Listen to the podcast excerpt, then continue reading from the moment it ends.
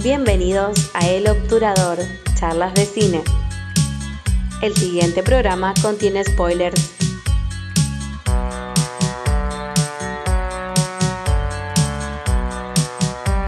Buenas, sean bienvenidos a una nueva edición de El Obturador, charlas de cine. Yo soy Nacho y hoy tenemos una invitada especial, mi ahijada y vamos a hablar de las películas de Animales Fantásticos, de esta última película que salió eh, cuando fue en abril más o menos.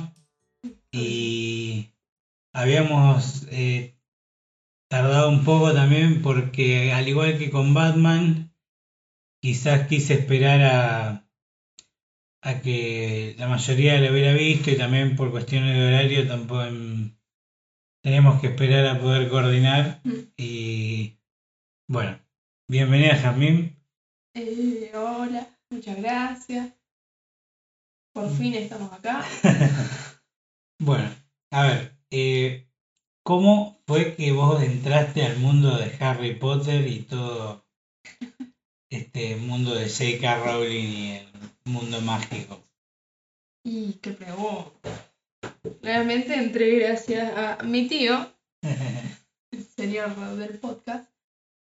Y, y desde chica ya era fan. A los siete años fui a ver la última película del cine. ¿A los siete años? Siete años fue, tenía cuando salió la última. Ah, no. No Ajá. puede ser. Sí, en 2011. Y, y nada, ya estaba fascinada. Entonces cuando terminó todo ese mundo y dijeron que iban a sacar animales fantásticos. Bueno, que no, no sé qué tanta fe le tenía realmente. Pero, a ver, pensando desde el punto de animales fantásticos, qué raro hacer una película sobre lo que dentro del mundo de Harry Potter es un libro de, de estudio, ¿no? Sí, Porque si bien eh, J.K. Rowling sacó una versión impresa, todo de este mismo libro, eh, a modo de, creo que fue para una, ¿cómo se llama? Para una sociedad benéfica en el momento, para el Sí. Comic Relief, y bueno, se sacaron eh, la versión esta de Animales Fantásticos y también la de Quidditch a través de los tiempos. y los cuentos de Little Albardo. Pero los cuentos de Vidal Verdos fueron más posteriores, porque Sí, eh, estas dos primeras habían salido antes de incluso de que estuviera a la venta, creo que el cuarto o quinto libro más o menos. sí, en los primeros momentos. Y los cuentos de Vidal el Bardo llegaron más sobre la reliquia de la muerte. Pero la verdad que sí, es raro como sacó una historia de la manga de cómo el autor hizo para escribir sobre el libro y conocer todos los animales, cuidarlos y saber de ellos. ¿Y qué te pareció la primera película desde la desde el aspecto de del mundo mágico, de los que nos presenta? Y la verdad que está buena porque hace, le da, enriquece mucho la, la franquicia en cuanto a los animales fantásticos. Si bien en las películas y en los libros de, Harry Potter había animales fantásticos, nunca te los presentaron demasiado ni te contaron de ellos, sus características y demás. Ahí no sé si te acompaño tanto, pero más que nada porque yo creo que los animales fantásticos son importantes, quizás no dentro eh, de lo que es la historia en general, o por lo menos no tanto como en estas películas, Sí.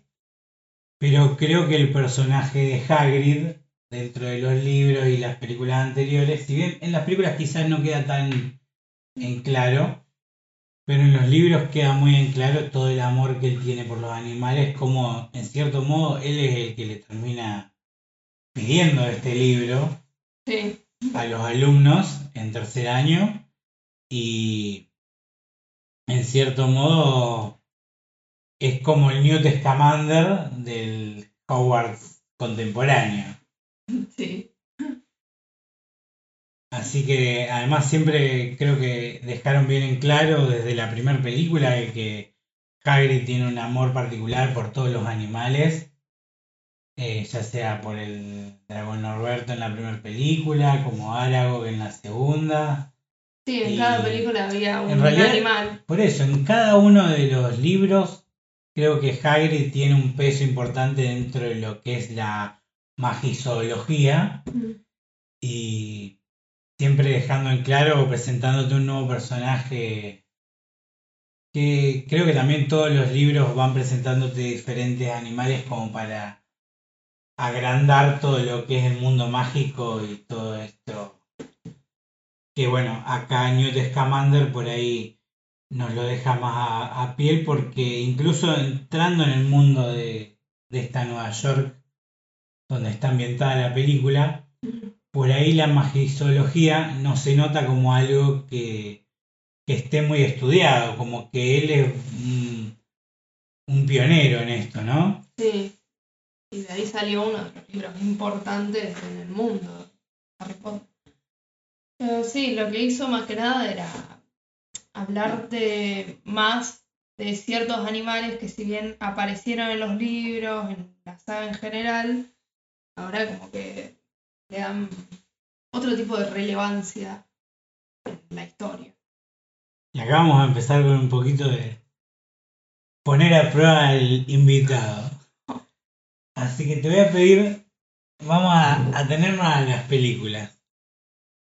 Pero a ver, ¿qué animales reconoces vos en las primeras dos películas de Harry Potter que son importantes a la trama? Y que obviamente creo que se enriquecieron mucho al leer este libro, porque creo que yo también cuando lo, lo tuve y al final que tiene esa- ese glosario de animales, como que fueron los primeros libros, que los primeros animales que fui a buscar. De las primeras películas de Animales Fantásticos. No, de las, prim- de las primeras dos de Harry Potter, así Mm. vemos que por ahí la gente que por ahí los conoce más. Y de las primeras de Harry Potter, el, el dragón. Y no hay muchos realmente. Sacando la lechuza, el gato y eso. Bueno, pero la lechuza creo que es un animal importante porque es creo que uno de los primeros símbolos de mágicos que realmente aparecen dentro del mundo normal Sí, en el mundo de Harry Potter. sí, aparte que hoy en día uno ve una lechuza y. Y sí, No, no. Hoy, hoy se asocia mucho directamente a esto, ¿no? Sí, la verdad que sí. Igual que los gatos, los gatos también.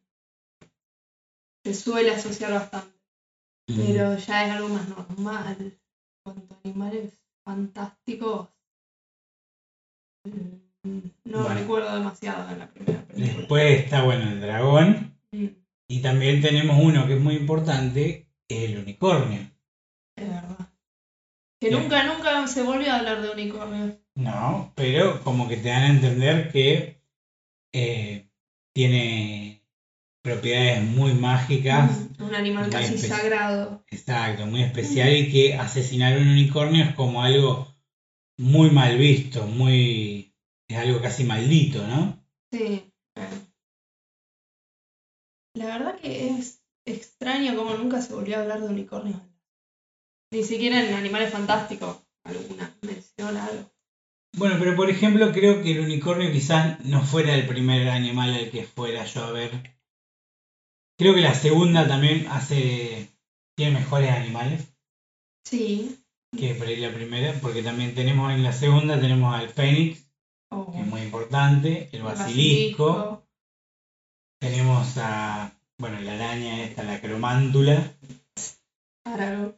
Y de hecho en, en la versión original que salió para Comic Relief del libro, esta versión tiene anotaciones Sí. de Harry, Ron y Hermione.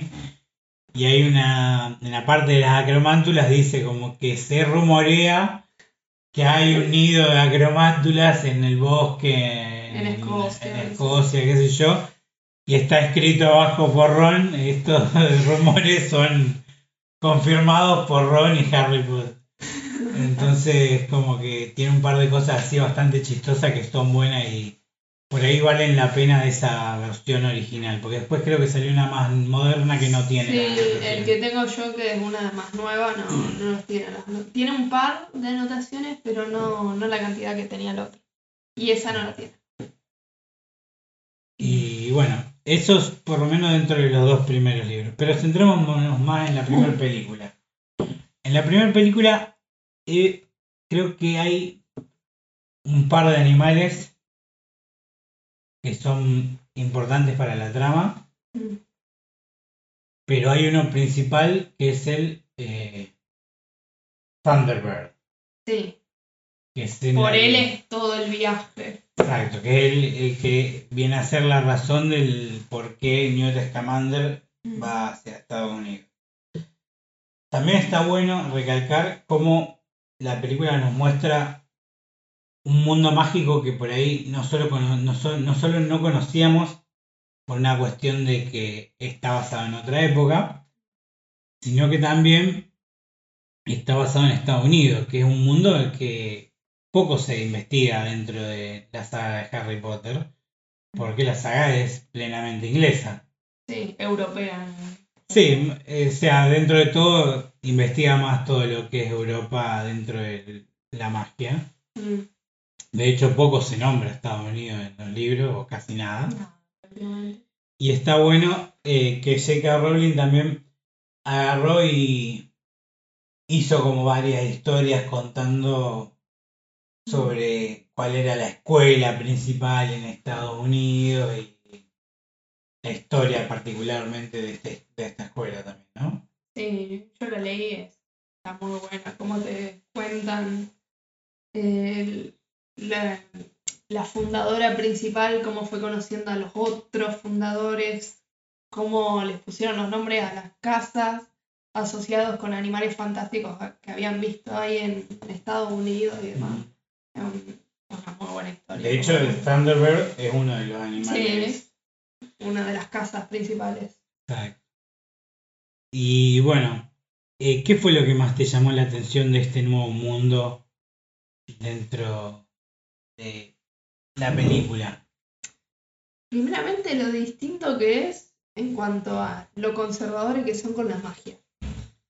Porque si bien uno ya va con la premisa de que animales fantásticos, hay animales fantásticos y demás, pero cuando uno ve el mundo, uno está tan acostumbrado a cómo es el mundo mágico inglés que el estadounidense es tan conservador que uno no lo puede creer no pueden ni hablarse con los magos y demás.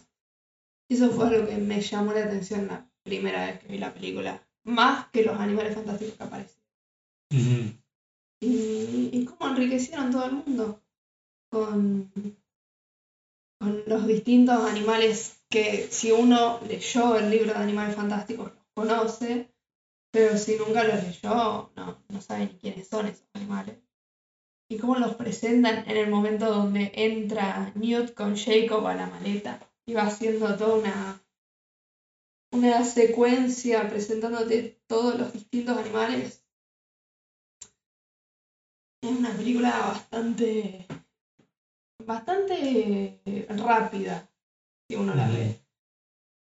Y, y no sé, es una película que volvió a levantar un poco el mundo mágico que había caído un poco con el octavo libro que sacaron. Con maldición, el legado maldito, perdón. Sí, es Bueno, ese es otro tema para para nunca. otro día. Pero bueno, eh, creo que también cabe destacar, y yo lo que comparto de lo que vos dijiste, no solo esto de, de que son bastante más cerrados en cuanto a la magia, pero también creo que eso eh, tiene que ver también por la época. Más que por quizás el mundo, porque después, más adelante, y acá ya nos entraríamos en la segunda película de esta franquicia, por así decir, eh, también vemos que el, los funcionarios ingleses de la magia son bastante más estrictos que los modernos que vemos en Harry Potter. Como que también eh, el hecho de que, bueno, eh, en Europa hay mucha atención por el levantamiento de este mago oscuro que está tratando de, de cambiar las cosas. También estamos en un periodo de entreguerras, que fue un periodo bastante polémico y tumultuoso en Europa. Y nos encontramos también dentro de lo que es Estados Unidos en de a poco estamos llegando a la Gran Depresión, que fue un momento complicado dentro de la historia estadounidense. Entonces es como que es una época bastante sombría en sí.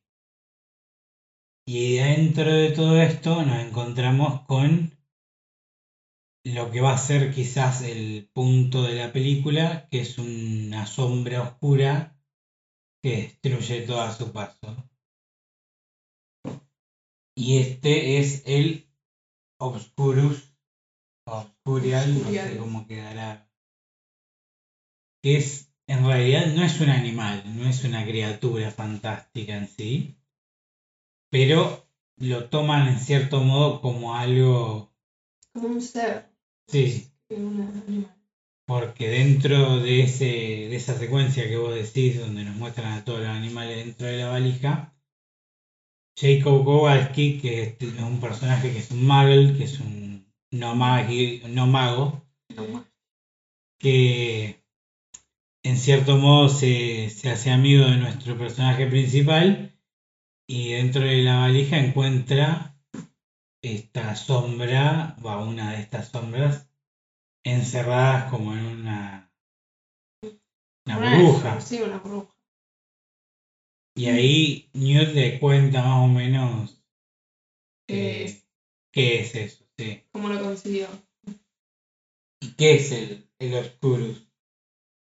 Otra cosa que enriqueció el mundo de Harry Potter, el Oscurus es toda la magia reprimida que suele ser más que nada, suele estar más que nada dentro de los niños. En esa época se ve que habían varios bastantes, ya que tenían que reprimir su magia por, por las persecuciones de brujas que habían en cierta época y así. Y Oscurus es lo que tienen adentro, como el bicho ese. Y Oscurial es la persona poseedora de eso. O sea que en realidad... Eh, es como un parásito.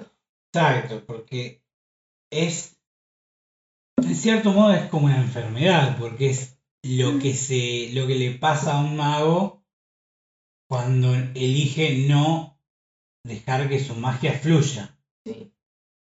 Entonces al reprimir toda esa, esa magia, en cierto modo se crea este parásito, como decís vos, que ataca cuando por ahí el mago está bajo mucho estrés o llega a un punto de inflexión en el que no puedes reprimir más esta fuerza. Sí, suelen salir fuera de control y muchas veces, por lo que comentan en la película, no pueden controlarse, ya que algo que venían reprimiendo desde hace mucho tiempo. Y como dicen, la mayoría de los niños que le pasa eso no llegan a más de 10 años. Bueno, y dentro de los personajes tenemos también a, a dos eh, hermanas que son parte del ministerio estadounidense, el Macusa, y que en realidad no sé si es ministerio parte del nombre, porque es una asociación. Sí, el, no, el Congreso, Magic Congreso. Eh, Magical Congress of América. Era eso, América. El Congreso Mágico de Y bueno, eh, dentro de estos dos personajes encontramos a Tina mm. y a Queenie Goldstein, que se van a convertir en cierto modo en los intereses amorosos de nuestros dos personajes principales. Sí. Y después tenemos del otro lado eh, el personaje de Colin Farrell, que es Percival Graves. Y después también tenemos desde otro punto una iglesia que viene a ser como una especie de, de mostrarnos por ahí cierta persecución ante algunas, que es como más, es presentado como una gente media fanática, ¿no? Sí. Que están como obsesionados con esto de que siga habiendo brujas y qué sé yo dentro de un mundo que obviamente no sé si les cree tanto y los toma medio a la chacota. Sí, ya no creían en las brujas para esa época. Y dentro de ese grupo encontramos a Credence, que, bueno, es en cierto modo uno de los personajes también importantes porque después se convierte en, en un personaje fundamental dentro de esta saga Mm. y que es a su mismo modo un oscurial porque es un mago que vive con esta familia bastante Conservadora. represora, conservadora y por eso también siente que tiene que reprimir toda su magia porque bueno, también como que le fue enseñado que todo eso era como pecado y reprimió toda su magia toda su vida y en cierto punto como que es el, no sé si el enemigo, sino que es como el punto de interés de la película principal, creo. Sí. Que es algo raro con Credence, porque como que al principio uno no termina de entender si controla el que tiene adentro o no. Mm. Porque al principio es como que parece que hace las cosas sin, sin sentido, pero más adelante no. Que yo creo que en la primera película es en la que más queda por ahí en claro que no tiene tanto control. Más adelante, en la segunda, como que hay un par de cosas que son raras porque se nota que obviamente algún tipo de control ejerce sobre esa magia porque creo que en un momento incluso se transporta.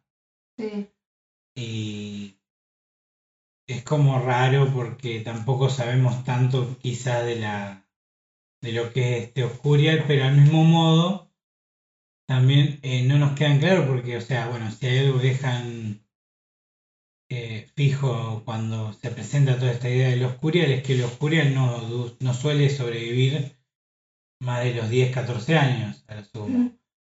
Y Credence es un joven, si bien creo que no se especifica en ningún momento, pero que tiene cerca de 20 años.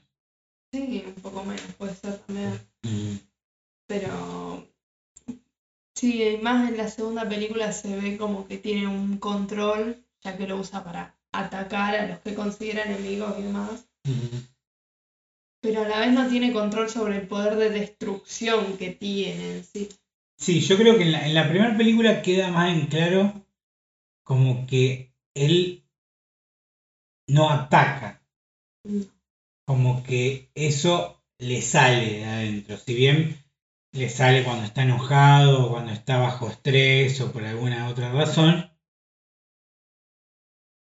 eh, creo que hay una parte muy importante dentro de la primera que es cuando el Oscurial ataca al senador y lo mata. Sí, Que ahí es como que por ahí no sabes si fue Credence realmente que lo mandó o fue una parte inconsciente quizás de este personaje Mm. que en cierto modo eligió atacar a esa persona que lo había atacado adelante, ¿no?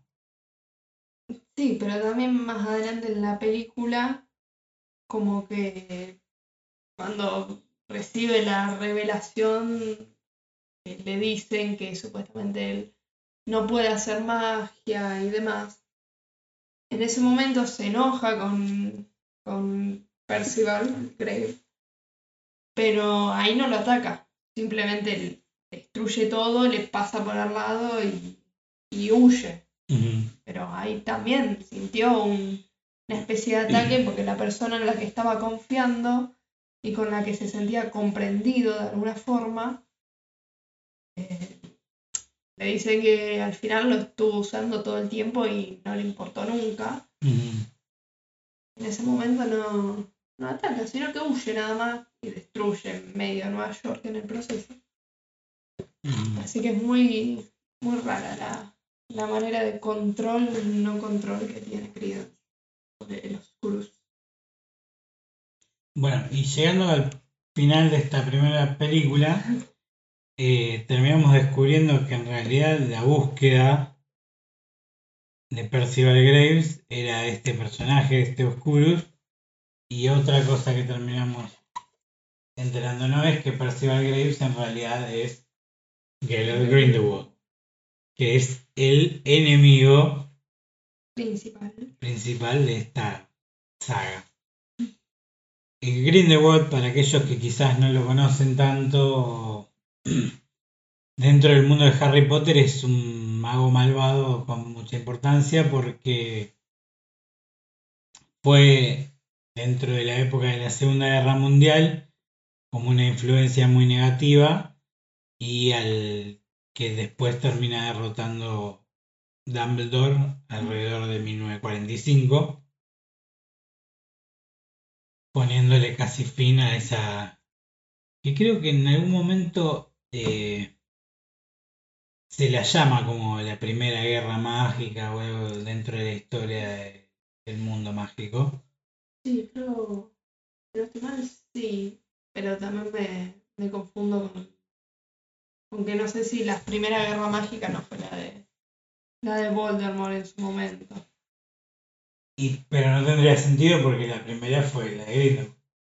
Sí, pero es como que la llaman así y después la batalla de Hogwarts es como la segunda guerra mágica. Como no la tienen tanto en cuenta, pero cuenta. Y bueno, el personaje de Grindelwald después eh, lo hacemos mucho más importante en la segunda película, que ya lleva su nombre. Sí. Porque la segunda parte de esta saga de Animales Fantásticos se llama Los Crímenes de Grindelwald. Exactamente. Y acá creo que lo que nos presentan bien desde un principio es que no solo Grindelwald tiene como una facilidad importante para convencer y para atraer gente a su lado, sino que también eh, tiene, tiene un poder muy importante que para aquellos que hayan leído los libros sabemos que tiene que ver con la varita que tiene Voldemort. Eh, Voldemort. con la varita que tiene Grindelwald, que es eh, la afamada varita de Sauco o Elder Wand, que en cierto modo es uno o el más conocido de las reliquias de la muerte. No sé si el más conocido, la más conocida creo que es la capa. Dentro de lo que, a ver, dentro de lo que es la sabiduría de Harry Potter y de los lectores, creo que sí, la capa es fundamental. Dentro del universo, sí, la varita. Dentro del universo, dentro de la historia mágica, la varita es la única que tiene un rastro específico de existencia que las otras dos por ahí no tienen por haber sido transmitida a modo de herencia, ¿no? Sí. Como al haber quedado en las familias, fueron pasando más desapercibidas que la varita en sí Mm. que bueno, que por su naturaleza en sí es ser una varita y haber sido usada quizás para cosas muy malas, ha, llamado más la atención. Mm. Y bueno, el personaje de Grindelwald acá nos los presentan. Eh, ahora nos movemos a París. Y en este París encontramos a una Europa bastante dividida los magos están eh, muy acomplejados porque también, y es acá donde yo te decía que siento que también eh, era una cosa de la época, como que en el ministerio inglés y en los ministerios europeos se muestran mucho eh, como que no hay mucha pasividad para con las personas que son simpatizantes a Grindelwald y de hecho hay como una idea de por traerlo acá a la Argentina de gatillo fácil para todo aquel que, que se quiera revelar, ¿no? Hay una gran grieta en el mundo mágico. Y sí, sí, para traerlo acá a la Argentina que la grieta queda justa. Pero bueno, eh, dejado, en la primera película Grindelwald había quedado atrapado en, en, en la prisión de Macusa. Se libera al principio de esta primera película y se va directamente hacia París y ahí entra toda esta nueva historia porque también en París está Credence. Sí. Que está buscando su, su familia. Su... familia, su origen. Y también nos encontramos con Newt, que en cierto modo es mandado a París por Dumbledore en busca de Credence. Acá nos presentan a un Dumbledore más joven y eh, que a todo esto en ningún momento hablé de intérpretes, pero bueno. Eh, acá lo tenemos a Jude Law y Grindelwald en estas primeras dos películas lo interpreta Johnny Depp.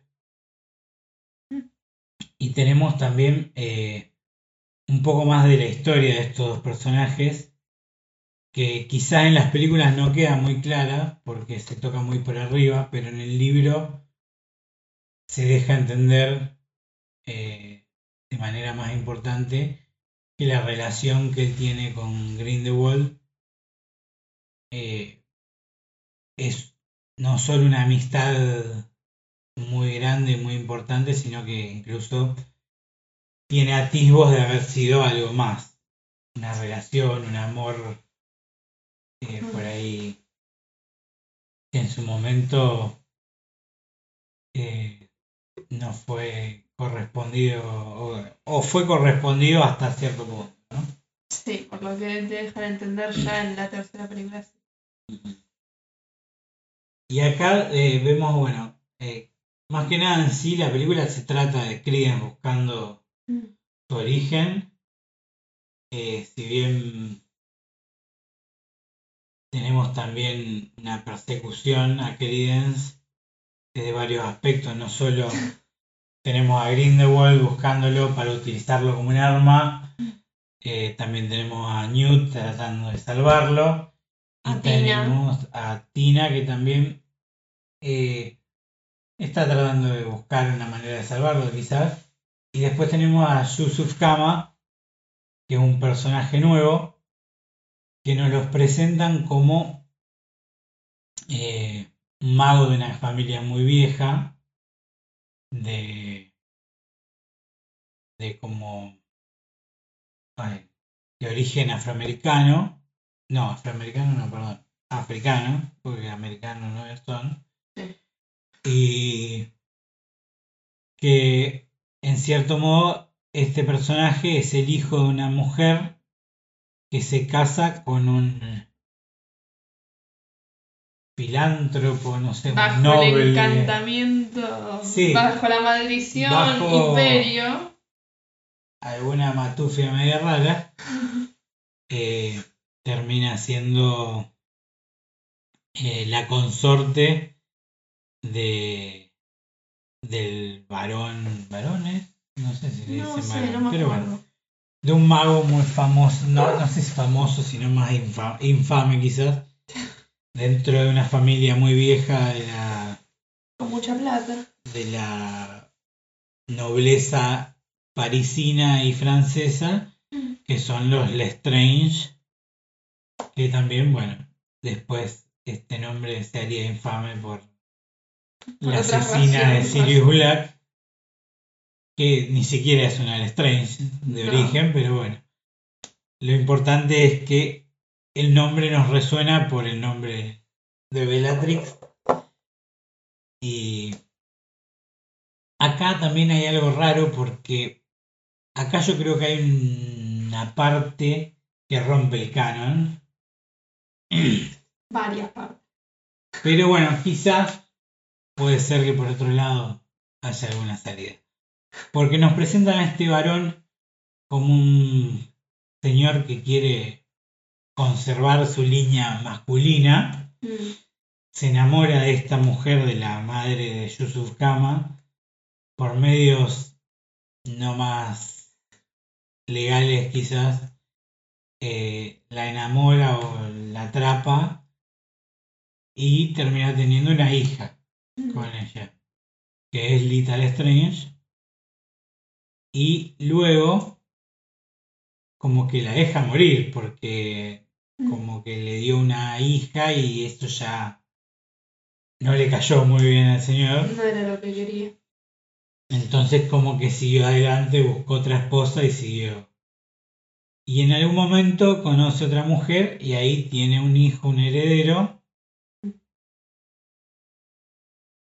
Y en un momento, no, no sé si, y esto es lo que no me acuerdo bien, ¿por qué terminan escapando? Porque eh, creo que no escapaban, sino que los mandó. Eh, Como que los mandó a, a Estados Unidos sin. No, a Estados, Estados Unidos. Sí. Sí, a Estados Unidos sin, sin razón aparente. Porque vuelve a, a Inglaterra. ¿Cómo? No sé. Pero no, en la película no dice que se escapaban. Simplemente que fueron mandados a Estados Unidos. Sí, además también nosotros eh, tenemos así como mezclado que,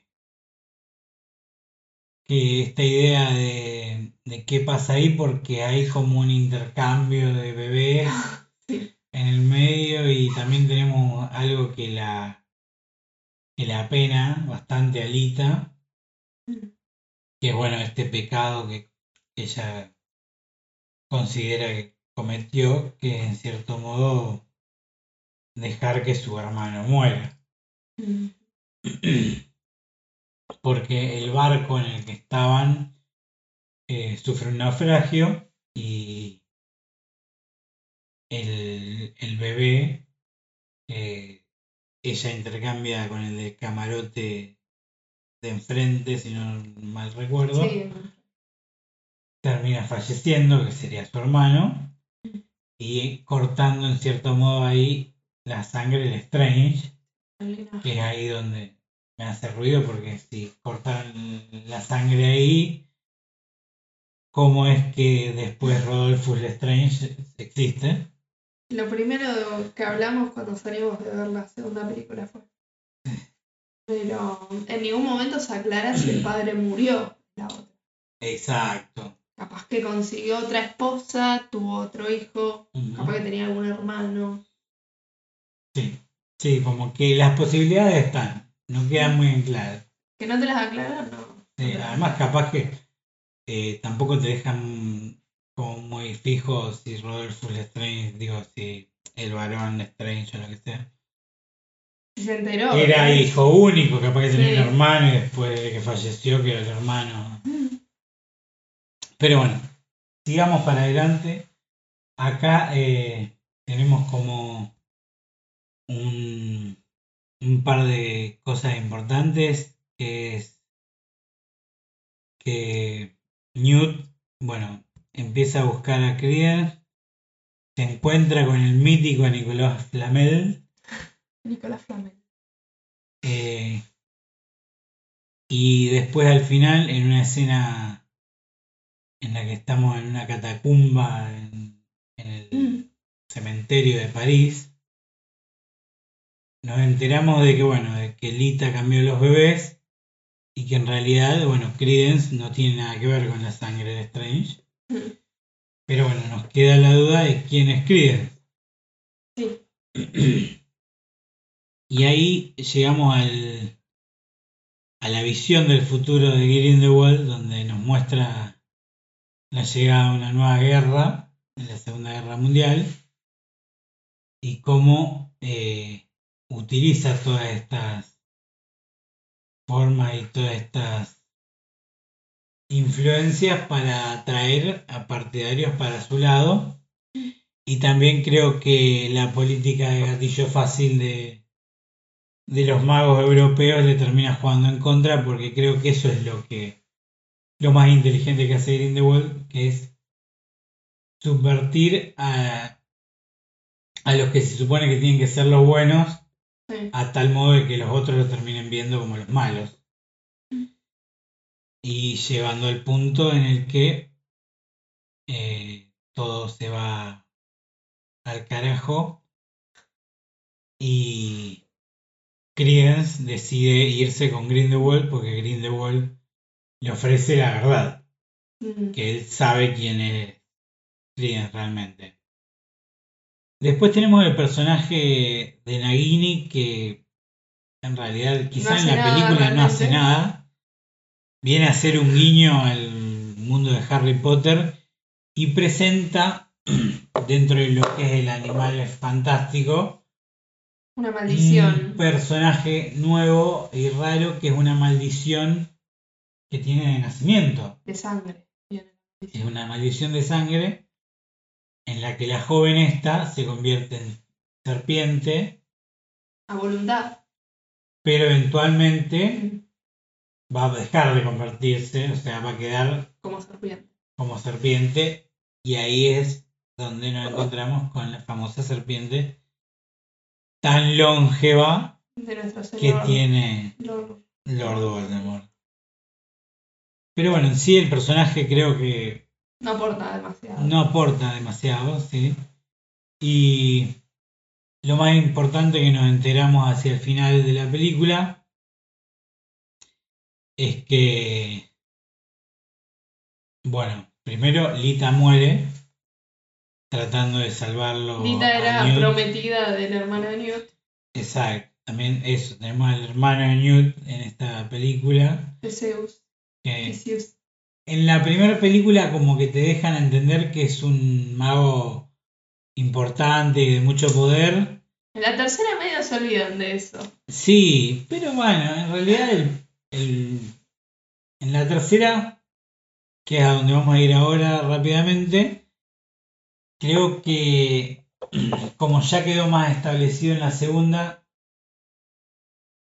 Creo que también lo que el arco que tiene Theseus en esta película es darse cuenta de que lo que está haciendo el ministerio inglés no está del todo bien. Porque creo que se da cuenta de cómo fueron manipulados por el Grindelwald y que la idea o esta política de gatillo fácil no es la idea que tenemos que llevar adelante porque no... No va a llegar a nada. Sí. Pero bueno, pasemos a la tercera, que es la película que se estrenó este año y que...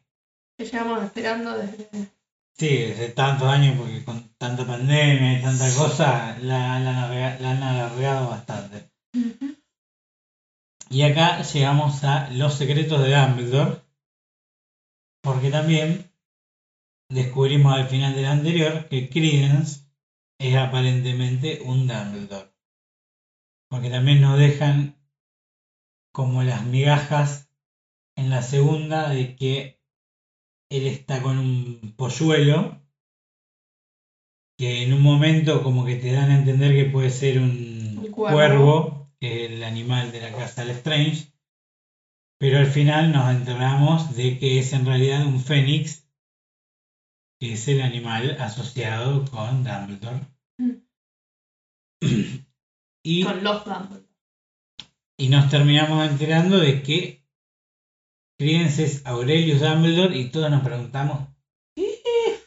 Conociendo la historia de la familia Dumbledore, a uno no le cuadra en qué momento nació. Exacto. Entonces, como que, ¿cómo puede ser que Dumbledore tenga un hermano más?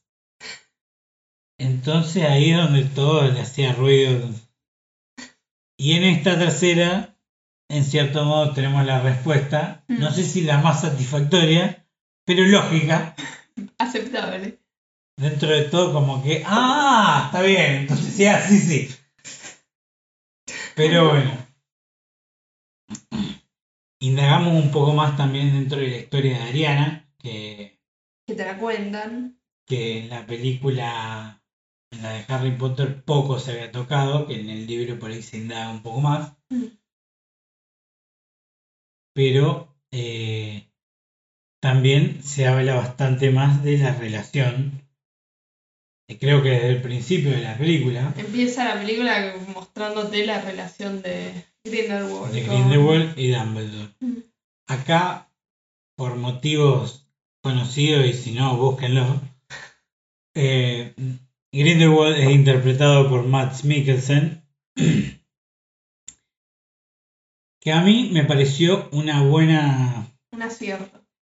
Sí, porque yo creo que Mikkelsen le aporta algo europeo al personaje que todo el amor que le tengo a Johnny Depp, quieras o no, Johnny Depp es muy yankee. Y Es un, es un vill- el- la cosa que veo yo es que Johnny Depp es un villano cuando interpreta a Grindelwald. Y Matt Mikkelsen es como si fuera no un villano, sino que uno lo podría ver como un socio más del estilo de Hitler. Bueno, y acá yo voy a decir algo que es raro, porque es como que el look que tiene Johnny Depp en la película, en las primeras dos, es más onda villano de James Bond.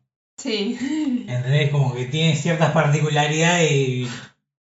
Siendo que Matt Mikkelsen fue villano de James Bond y sin embargo termina siendo por ahí un personaje más centrado, más bajado a tierra. Más creíble. Sí. Y bueno, acá nos presentan a estos dos personajes en conflicto. Y desde el principio ya Dumbledore tiene un peso más relevante, armando una especie de,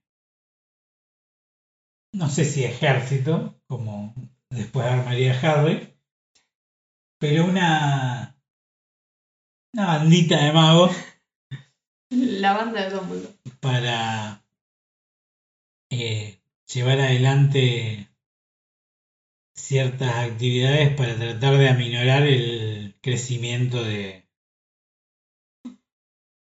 de Grindelwald en su poder. Y también en el principio principio nos presentan a la criatura fantástica Importante de esta película. que va a ser la importante de esta película, porque yo creo que en la segunda todavía se, se centra más dentro de lo que es los Curial, Mm. en Credence, y si bien tiene esos rastros, esos rastros de criaturas como serían el cuervo, el fénix, por ahí las criaturas no tienen... eh, No tienen un peso importante en la trama. Eso. Exacto. Aparecen criaturas diferentes. El Subu. eh, Muy lindo. después aparecen los Matagots en el Ministerio francés. Pero ninguna criatura que realmente tenga un peso como quizás tienen en esta. Porque en esta creo que en la que las criaturas fantásticas más peso tienen. Pero vale recalcar que lo importante de la segunda película es dejar en claro cómo eh, Grindelwald por ahí no, no le da tanta bola a las criaturas fantásticas. Mm. Creo que en la tercera película se deja también más en claro por la utilización Sí.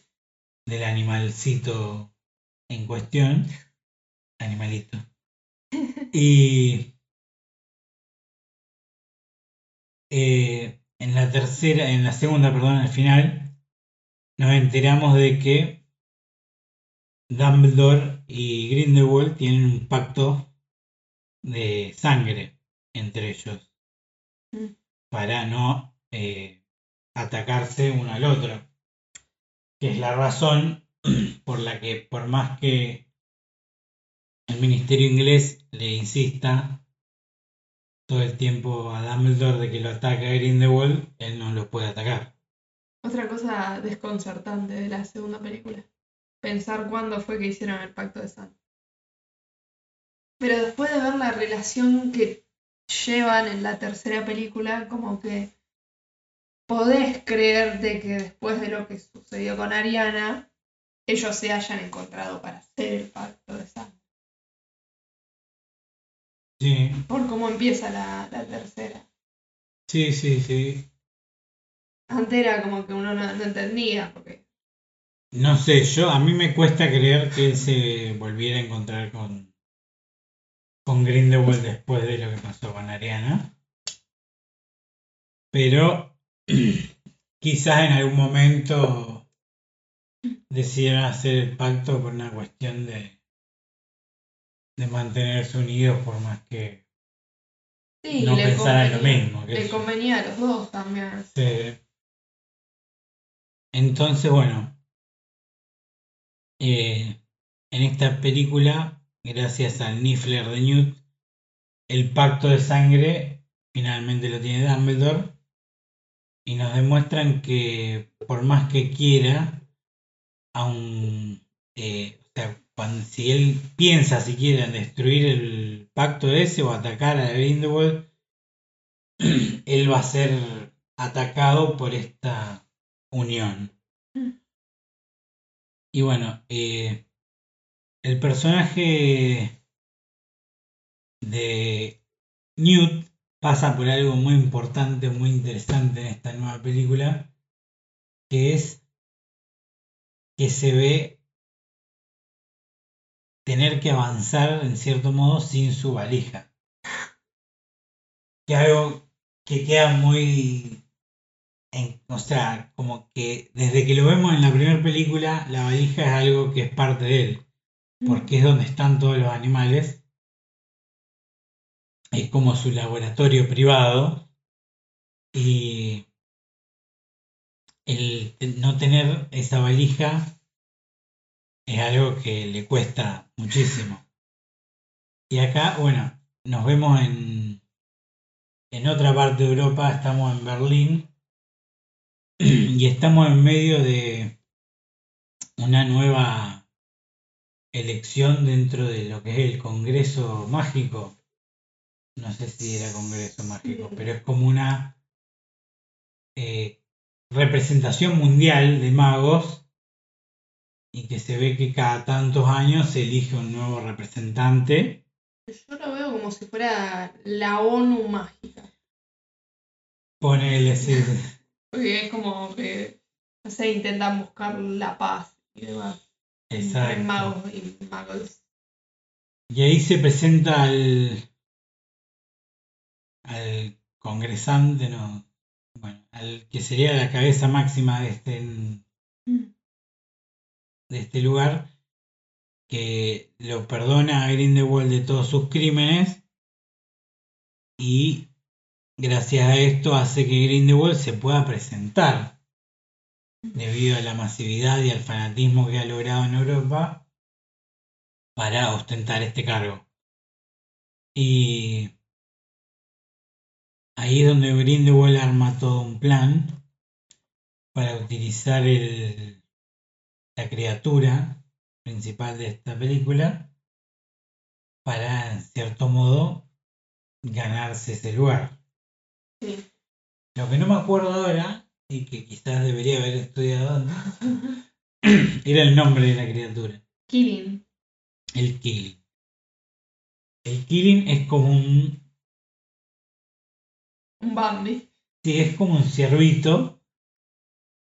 eh, pero que Eh. tiene una importante historia dentro de la magia, ya que el Killing se arrodilla enfrente de aquellos que tienen el corazón puro. Y bueno, en el- al principio de la película vemos como Newt está rastreando a un Killing adulto que está a punto de parir. Y cuando pare la cría, agarra y es atacado por Credence y un grupo de seguidores de Grindelwald que asesinan al Killing adulto Y se llevan al. y se a la cría. Pero justo cuando eh, Newt vuelve para ver el final del Killing adulto, por así decirse, esa última lágrima, Mm. Se da cuenta de que este Killing tuvo otra cría más. Tuvo Mellizos. mellizos.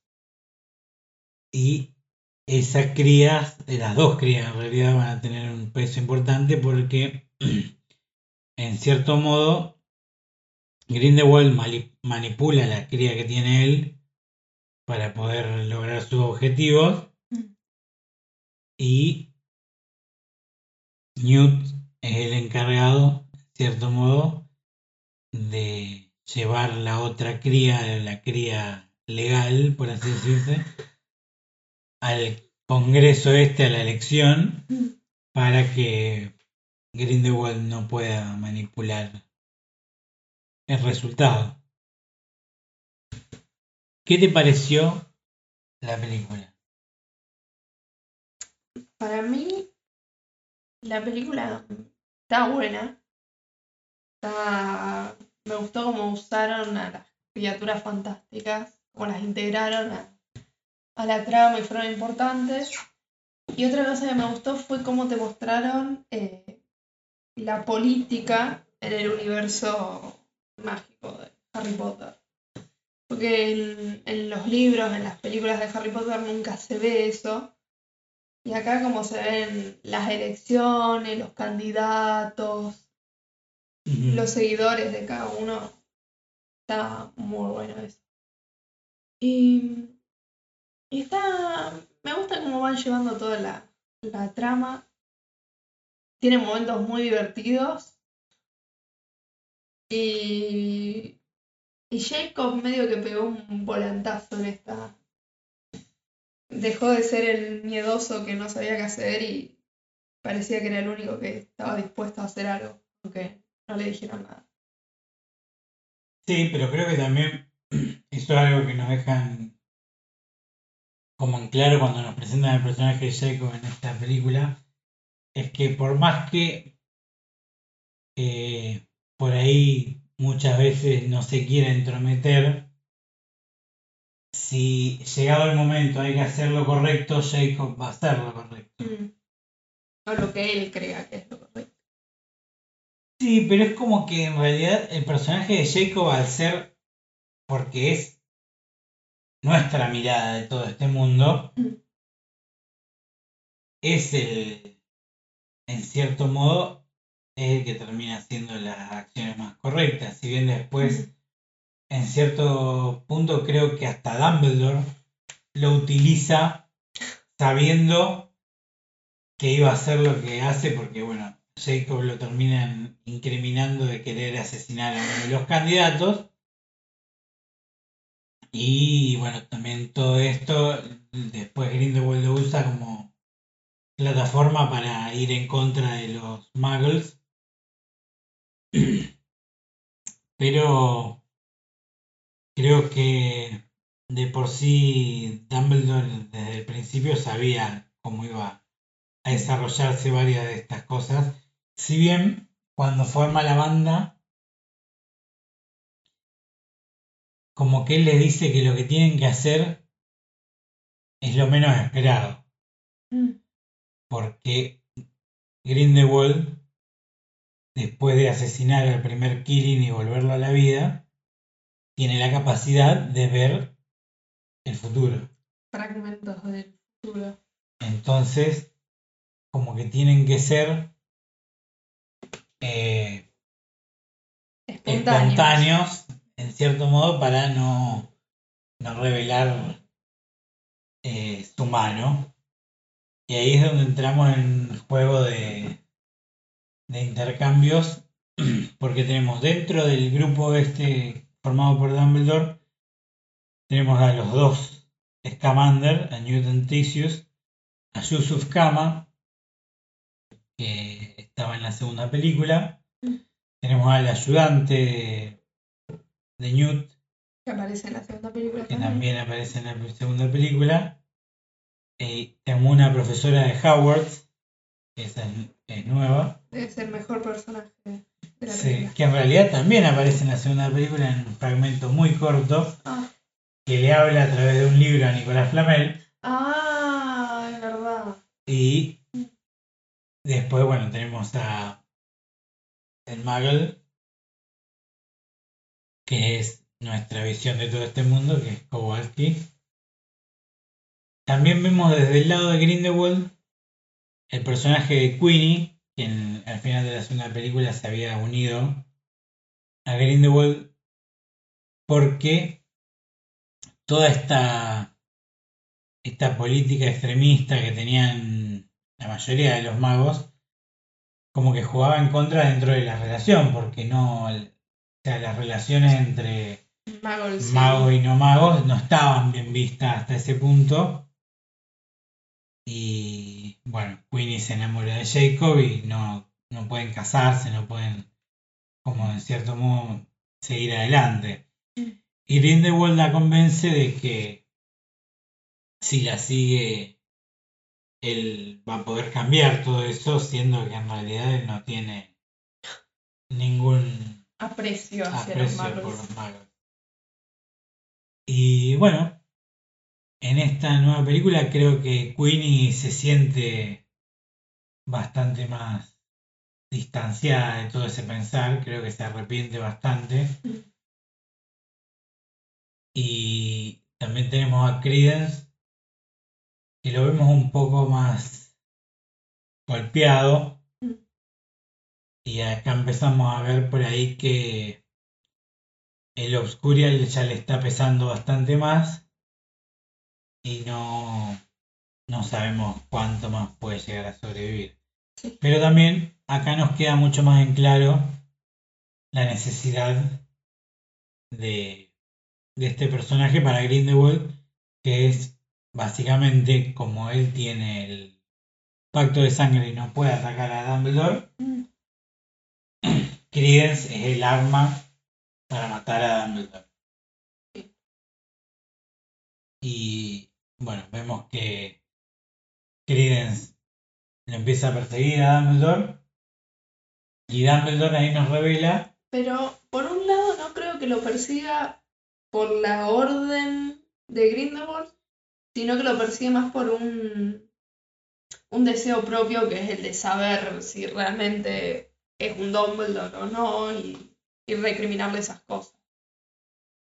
Sí, pero también en cierto punto después de que él falla, Mm. ese- después como que a Grindelwald no le cae nada bien que haya fallado. Porque- Sí, Porque ya le, le toma como primer fallo el hecho de que haya nacido dos Killing y él no Y se haya dado cuenta.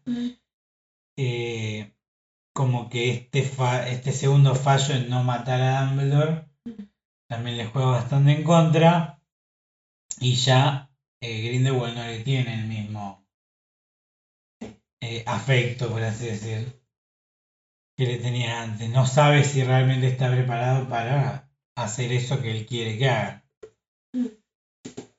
Y bueno, Dumbledore nos revela que en realidad Credence no es hermano de, de Grindelwald, de Dumbledore, sino es en realidad el hijo de Aberforth, que es el hermano de Dumbledore.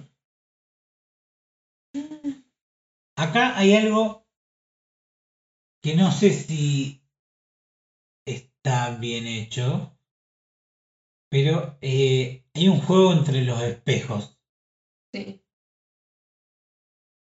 que uno lo asocia con el espejo que tiene Harry en la última película, Mm. en el que él ve a Aberforth. Sí. ¿Vos crees que es el mismo espejo? Porque ese espejo que tiene Harry se lo da Sirius. Justamente no, no termino de, de- de darle sentido a todo esto. Porque ya de por sí funcionan distinto a cómo funcionan en la última película. Por eso no sé si son exactamente. Yo creo que es un guiño, pero no sé si es exactamente el mismo espejo. No, capaz que es un espejo. Y aparte, eh, si vos mirás, ¿cuál es? En la cuarta no aparece la cabaña de cabeza de cerro. El espejo está. Y después, cuando voy, la última película es un espejo más chico. A mí que solamente te lo muestran como. Hay espejos mágicos. Hay distinta variedad de espejos mágicos. Bien. Y bueno, al darnos cuenta de todo esto, nos vemos eh, llegando a esta elección en la que Grindelwald utiliza el al Killing semi-muerto o Killing Zombie para lograr su cometido. Y es ahí que los empiezan a perseguir a, a todo el grupo de Dumbledore. eh, porque Dumbledore también hizo replicar la valija de, de Newt para hacer una especie de juego de persigan a todos. Entonces empiezan a perseguir a todos dentro de esta ciudad que es un- Eh, es una ciudad conocida dentro de una en Nepal creo que es creo que sí.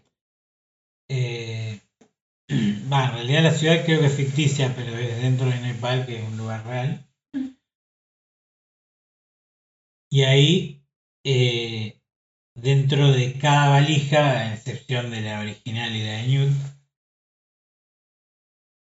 como que Dumbledore pone diferentes eh, cosas para, Para distraer. Sí, para distraer a los enemigos, que es, dentro de una pone un montón de, de facturas y cosas así horneadas, que al tocarlas eh, tienen la maldición que tienen las monedas de Bellatrix, que se empiezan a, a multiplicar. y queman todo. Después dentro de otra de las valijas, creo que era la que tenía Tisius, Mm. hay un, un juego de Quidditch que sale primero la Snitch, pero quizás uno en el momento no se da cuenta, pero ¿qué le sigue a la Snitch? Y ahí es donde salen las Blatchers y empiezan a romper todo. Y después en, en- en otra de las valijas, ahora no me acuerdo qué era lo que había. En el de la profesora Lali estaban los libros encantados. Los libros me encantaban. Sí, que están los libros monstruosos. Sí, que me Sí, salen sí, los sí, que libros. empiezan a aparecen los libros, el monstruoso libro de criaturas monstruosas y empiezan a comerse a toda la gente. Y. esos son lindos guiños a diferentes cosas que han aparecido dentro del mundo de Harry Potter. Y pensándolo casualmente, la valija, o sea, cada valija tiene que ver un poco con la persona que la llevaba. Porque la factura la llevaba Jacob, Sí.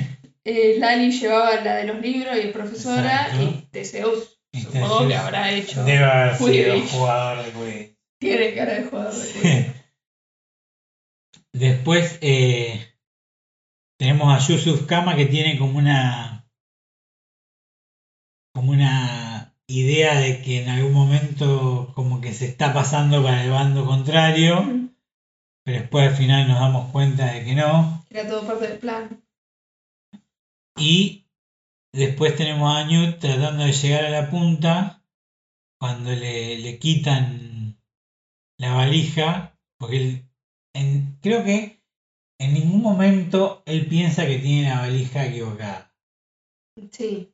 Newton está todo el tiempo seguro de que es su valija. Y además también creo que hay una cosa muy inteligente que hace Dumbledore cuando Sí. le ofrece la valija, que es cuando primero Jacob va a entrar al traslador, No, la primera que entra no es Banty, no, ¿no? es la última banda. El primero es Jacob, que va con Dumbledore. Es verdad.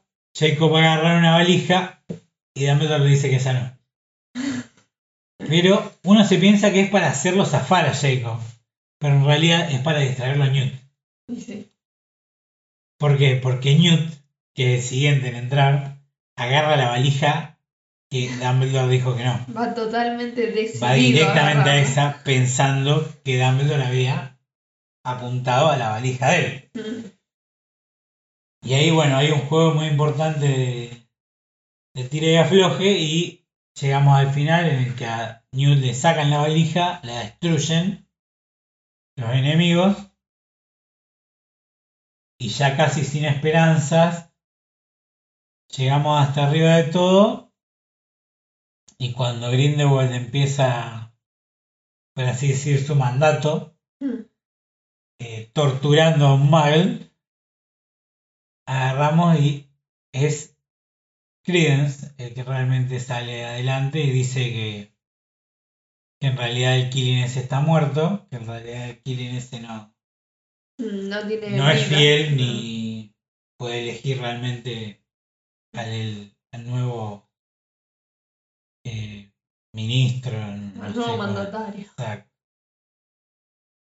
Y ahí, bueno, Newt también sale adelante diciendo que el Killing eh, tuvo un hermano, tuvo un mellizo. Y cuando Grindelwald pide dónde está el mellizo, Aparece la salvación. aparece Banti. Bunty, que es la asistente de Newt, con la valija que faltaba, que es la que tiene el Killing, que todavía está vivo. Entonces agarran, sueltan al nuevo Killing y el Killing entró en una de las escenas más emocionantes de la película. Agarra, empieza a dar vueltas y agarra y se le arrodilla enfrente a Dumbledore. A lo que Dumbledore, que es una persona que para aquellos que conocen la historia saben que Dumbledore nunca quiso más poder del que tenía por una cuestión de que después de haberse visto involucrado con Grindelwald y todo eso, nunca quiso ostentar el poder por miedo a que se le fuera la cabeza como a Grindelwald. Sí. Entonces le pide, sí que si bien estaba eh, orgulloso de la elección y que buscara que dentro de ese lugar tenía que haber otra persona pura de corazón y ahí encuentran dentro de las personas a una de los que estaban dentro de los nominados De los candidatos. era- de los candidatos La brasileña, ¿no era? brasileños o españoles Brasileña. no me acuerdo del apellido ¿vale? Eh, Santos. Santos. Es. Bueno, y la candidata Santos termina siendo elegida por el Killing. Pero acá tenemos un- una escena que quizás es más importante que es que Grindelwald ataca a Credence tratando de matarlo y Airforth y Dumbledore agarran y en cierto modo interceptan la maldición y al hacer esto Dumbledore rompe El pacto de el pacto de sangre. ¿Por qué se rompe el pacto de sangre? Está bien que te lo intenten explicar, pero la verdad no explicaron nada. ¿Por qué no? Porque no, no sé, no, no lo vi como una explicación real de que Grindelwald quiso asesinar y él quería proteger. Es muy... Parece una explicación sacada de la manga para, para decir algo. A ver, yo pienso, y quizás, porque yo quizás especulo demasiado, pero yo creo que, quieras o no, la sangre que está dentro del, del vial ese, es sangre de Dumbledore. Mm. En cierto modo, él estaba atacando a un Dumbledore. Ah, Entonces, A, al Grindelwald querer atacar un Dumbledore y el Dumbledore querer proteger, eso hace que en cierto modo se cancele. Mm. Pero bueno, no queda del todo claro. Creo que era más también, bueno, y acá se rompió. Listo. Explotó y pueden pelear. Pero bueno, ahí llegamos a casi el final de esta película. Después tenemos una hermosa escena en la que se casan Queen y Jacob. Aparece Tina. Y aparece Tina y también como que se deja bien en claro que es como un momento muy importante porque es como si fuera el primer casamiento entre magos Mm. y magos. Sí. Por lo menos en Estados Unidos. Un momento histórico. Exacto. Y la historia en sí nos deja ahí con un Grindelwald al escape y bueno, Credence creo que tampoco le quedaba mucho más de vida porque en lo que nos muestran al final como que ya está La última. totalmente consumido por el Oscurial. Y ahora te pregunto, eh, ¿hacia dónde crees que va? Y si crees que van a hacer una nueva película. Mm. Y si hacen una nueva película, ¿para dónde tendría que ir? Eh, en cuanto a creer que van a hacer una nueva película, sinceramente estoy en duda por las críticas y la taquilla de la película. Sí, vale que dejar en claro que ninguna de estas películas tuvo la, la La- taquilla que tuvieron las de Harry Potter. Y las críticas, si bien las de esta película fueron mejores que la segunda, Mm. eh, también fue bastante dividida. Pero para mí, ¿para dónde debería ir una próxima película? Eh, deberían claramente estar buscando a, a Grindelwald, que no lo encuentren por una cosa u otra, ya que si nos ponemos a pensar en la primera película, también era el más buscado y estaba, estaba caminando por Macusa como él quería. Así que de esconderse no tiene problema. Y, y estaría bueno que él, ya que para la época estaba a punto de arrancar la Segunda Guerra Mundial, que él se meta a, a incentivar todo eso y juntando magos que vean como amenaza a los magos, más que nada con esto de la guerra y qué sé yo, y así empezar una guerra mágica, como una buena manera de volver a ser, volver a juntar un bando y enemistar a magos y magos por igual. Yo creo que si hay algo que hicieron quizá de manera incorrecta es que las tres películas suceden bastante contiguas. Yo hubiera hecho que pasen por ahí más años entre película y película. Porque... No pasan tan contiguas. contiguas. Estaba justamente buscando. Pero bueno, por lo menos al principio de la tercera película te dan a entender cuando Lali va a buscar a Jacob que Jacob hace un año lo conoció a Cosa.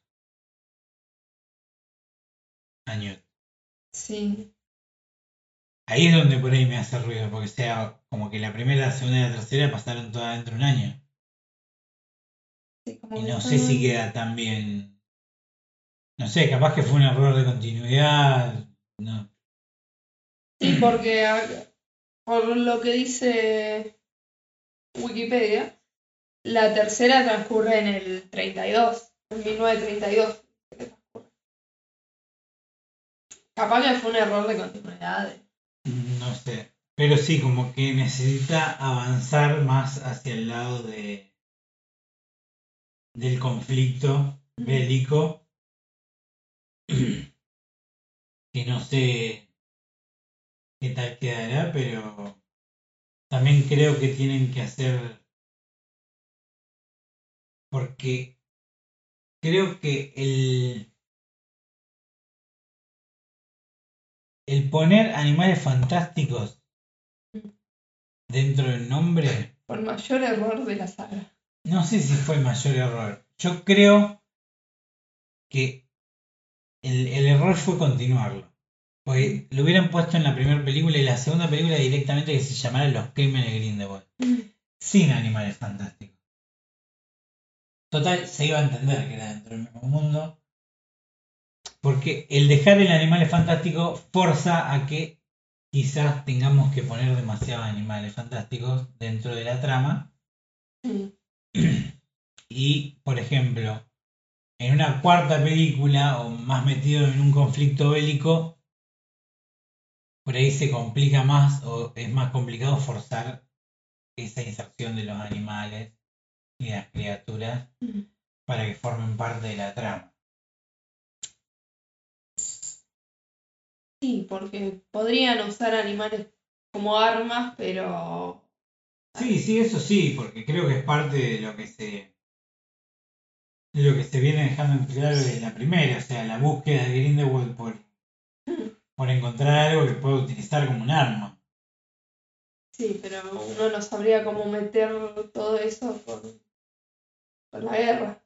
Yo creo que también, bueno, hubo ciertas cosas que dijo J.K. Rowling en el medio que también eh, revolvieron bastante al fandom Mm. y creo que lo que podrían hacer mejor ahora es frenar quizás ahí un rato y irse para otro lado. Yo creo que hay otras historias interesantes para contar dentro de este mundo Sí, la que yo quiero y me parece que es la más rica en historia es la historia de los fundadores. Que me parece que de última, no sé si en película lo puede hacer de última tipo serie en HBO Max o. Pero es. Es una historia que me parece que también es rica dentro de contenido porque tenés no solo la historia de los fundadores de Howard, tenés la historia de dos de los fantasmas que forman parte importante de esta historia. de los conflictos que hubieron entre los fundadores. Exacto. Mm. Eh, quizás de ver no solo cómo se unen, sino cómo se desune todo eso. Porque lo que sabemos es todo bastante esporádico. Sí. Creo que yo creo que investigué en un momento, pero nunca supe en realidad cómo muere Gryffindor. Nunca lo busqué. Slytherin fallece dentro del castillo Mm. después de que vuelve. Rowena fallece después de que le sacan la diadema. Y No, no fallece cuando se entera de que es- murió la hija. Creo que era por ahí eso. puede ser, sí, sí, sí. Y después, pues, va, a mí me ha quedado entendido como que Rowena, después de que pierde la diadema, como que empieza a perder la sabiduría y la mente. No, no, esa era la teoría que tenía todo el mundo de que la diadema era lo que le daba la sabiduría, inteligencia y demás. Pero por eso la hija se la, se la roba, se va, después bueno, va el varón sanguinario y cuando la mata, ahí es que Rowena al enterarse de que se murió, que si no recuerdo mal la historia, ella se muere también de la tristeza, porque. Rowena es la que manda al varón sanguinario a buscar a su hija. Eso es lo que yo había entendido en su momento. Sí, eso sí. Pero también el varón se termina suicidando después de matarla. Porque estaba enamorado de... Elena. Pero bueno, tengo, no me acuerdo dónde, pero yo tenía entendido que fallece también en el castillo.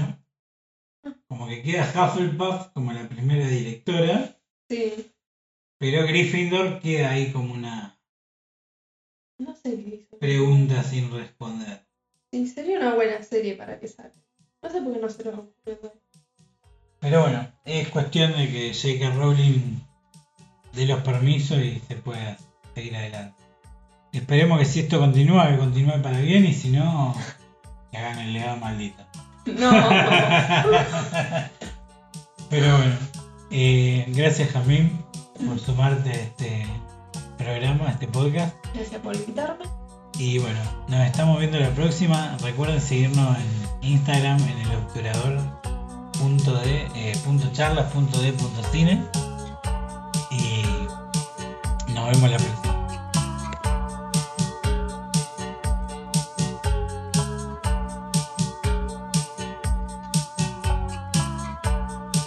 Gracias por escuchar El Obturador Charlas de Cine, conducido y producido por Nacho Carreras. Invitada especial, Jazmín Carreras. En locución, quien les habla, Julieta Ushua. Cortina musical, Sol y Solitaria de Perro Fantasma. El Obturador Charlas de Cine es un podcast de C7 Producciones.